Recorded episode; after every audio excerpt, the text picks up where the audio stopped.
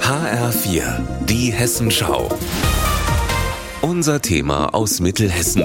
Mit Klaus Pradella, guten Tag. In der Stadt Linden im Kreis Gießen steht Bürgermeister Jörg König unmittelbar vor seiner Abberufung.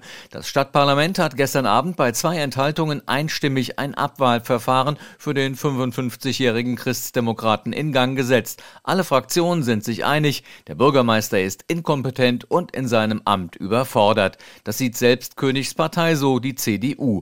Deren Fraktionsvorsitzender Thomas Altenheimer begründet begründet den Abwahlantrag so. Wir sind übereinstimmend der Auffassung, dass drei weitere Jahre mit Jörg König weder für Jörg König noch für die Bediensteten der Stadt, noch für die ehrenamtlich Tätigen, noch für die Bürger eine gute Lösung wären, weil sich die fehlende Führung im Rathaus weiter verstärken würde. König könne es einfach nicht, ergänzte Christoph Schütz von den Grünen. Das sei schon in seiner ersten Wahlperiode offensichtlich gewesen. Trotzdem sei König wiedergewählt worden. Aber einen solchen Bürgermeister habe die Stadt nicht verdient. Das eine sind verschleppte Entschlüsse, Entscheidungen, die nicht stattgefunden haben, die eben zu einer Verteuerung von weiteren Baumaßnahmen beispielsweise geführt haben, dass die PV-Anlage auf der Kita nicht gebaut worden ist, obwohl sie geplant war. Also so gibt es eine ganze Reihe von Punkten, wo man sagen muss, das kostet Geld. Deswegen werden auch Schadensersatzansprüche gegen König geprüft. Die Staatsanwaltschaft ermittelt wegen unkorrekter Ausschreibungen.